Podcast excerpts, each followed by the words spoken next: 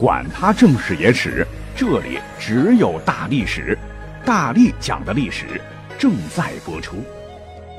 大家好，我是大力丸。今天的这个节目呢，就是我们一位听友啊，叫世音堂少主提供的，因为我觉得他写的还是蛮有意思的呢。那我就用自己的这种语言和风格改吧改吧，然后讲述出来哈，分享给大家伙。我说过，大历史这个节目是我们大家的，需要我们一起来打造哈。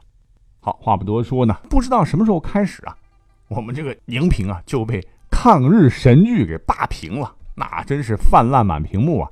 我们中国人十四年的艰苦抗战史，哎，竟然变成了娱乐节目，什么豪侠手撕鬼子、飞针杀鬼子、蔬菜地雷、裤裆藏手雷，不不不，连现在的小朋友都觉得抗战好像不是什么艰苦的事儿，就是很好玩的事儿，穿越过去就给打鬼子，就像动画片里的猫和老鼠。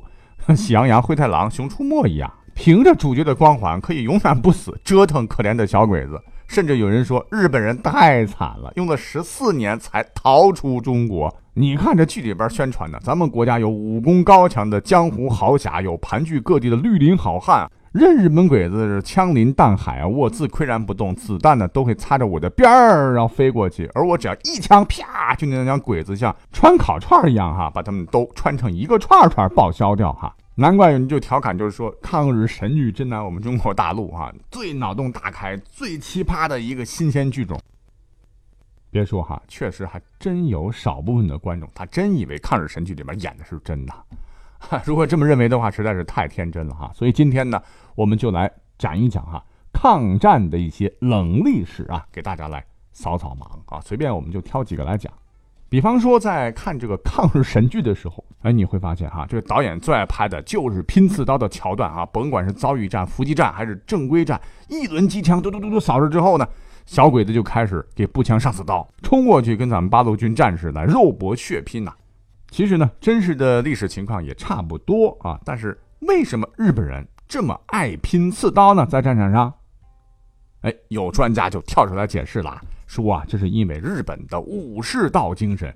日本人呢，从小受的教育就是通过武力征服别人，而拼刺刀正能展现这种视死如归的武士精神。所以呢，第一轮子弹打完之后，日本鬼子就开始拼刺刀哈。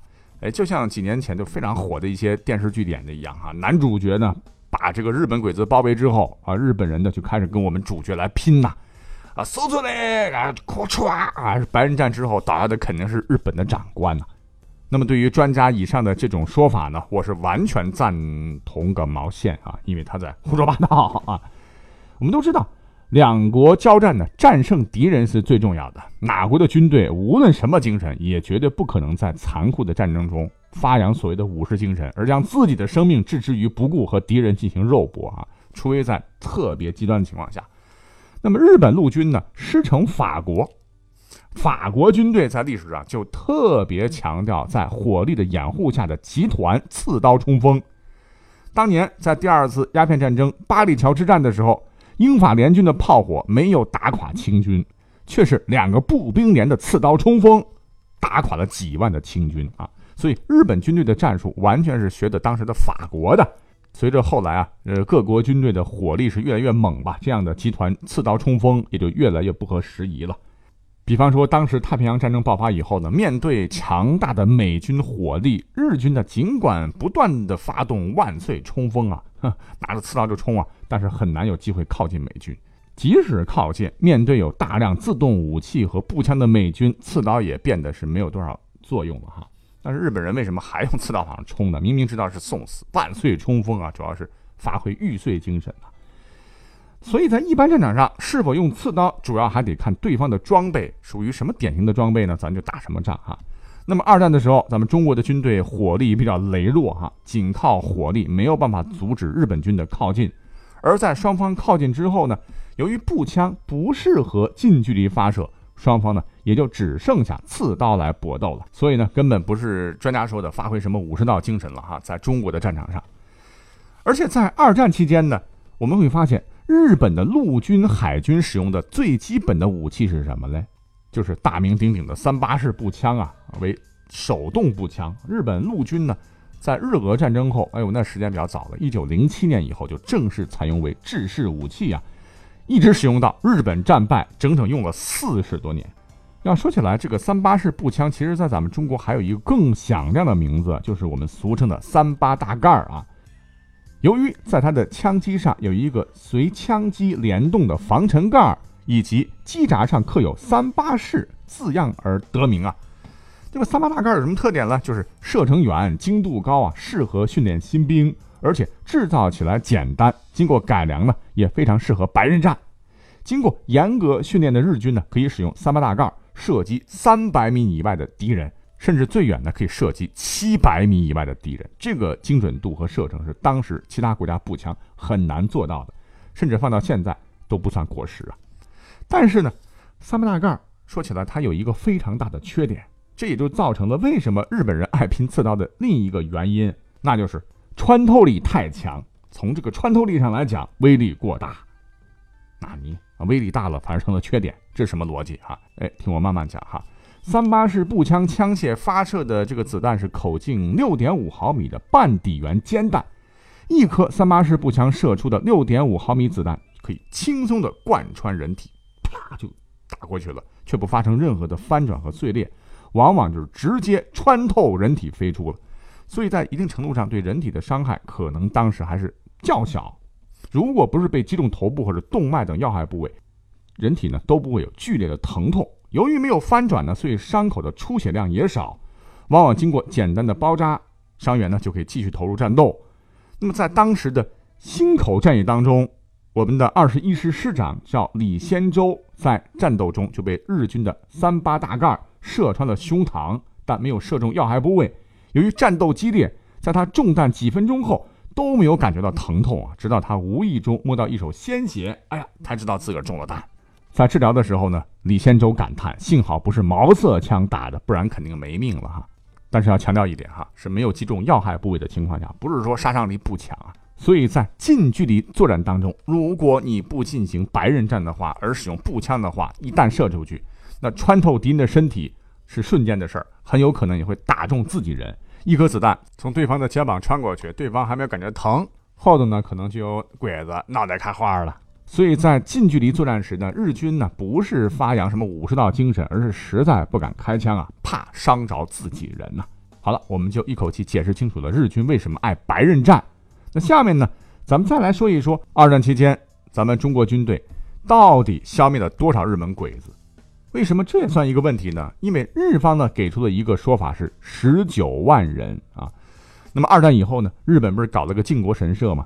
就用来专门纪念那些罪大恶极的战争贩子。里面呢有将近二百四十六万个罪恶的灵位啊。可其中呢，奇怪的是，只有十九万人是在中国战场上被杀的，连零头都不到。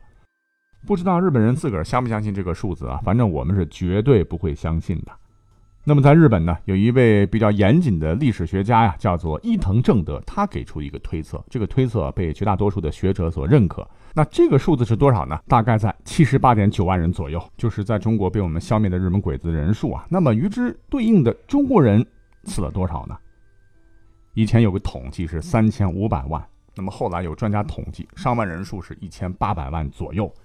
以上呢这两种说法都得到了部分专家的赞成或者反对，但是无论哪种说法，我们会发现和日军的伤亡人数相比，那都是触目惊心的一个对比啊。那么问题来了，为什么咱们中国人的伤亡人数和当时日军的伤亡人数差距这么大呢？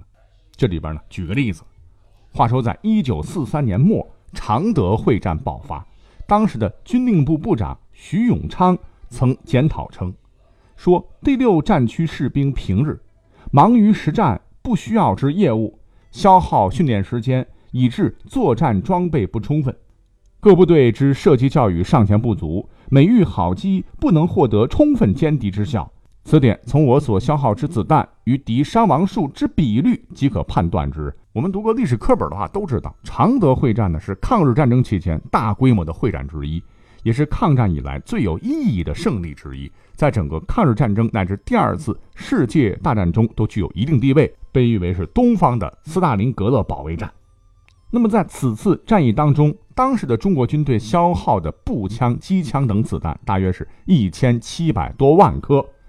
如果按照国民政府统计的日军伤亡约三万人左右，你平均一下，大约每六百颗子弹才能击中一名日军，而照日军公布的数据来看，则需要大约一千颗子弹才能击中一名日军。注意是击中，而不是击杀。那问题就是，为什么消耗这么多的子弹也很难打死一个日军呢？其中很重要的原因就是疏于训练呢。很多国军在当时上战场的时候，之前根本就没有摸过枪啊，让这种根本没有摸过枪的人上战场，除了送死之外，还能打到敌人吗？总而言之啊，就是我们当时军队的这个单兵素质还是差很多的了啊。那么说完以上沉重的话题，我们下面呢再讲一个很少有人会想到的一个问题吧，那就是我们去看到很多的抗日神剧里边都会有这样的画面啊，呃，比方说可能会有一个喝醉的日本小鬼子。旁边呢跟着一个拿着扇子、弓着腰给小鬼子扇风的胖翻译官。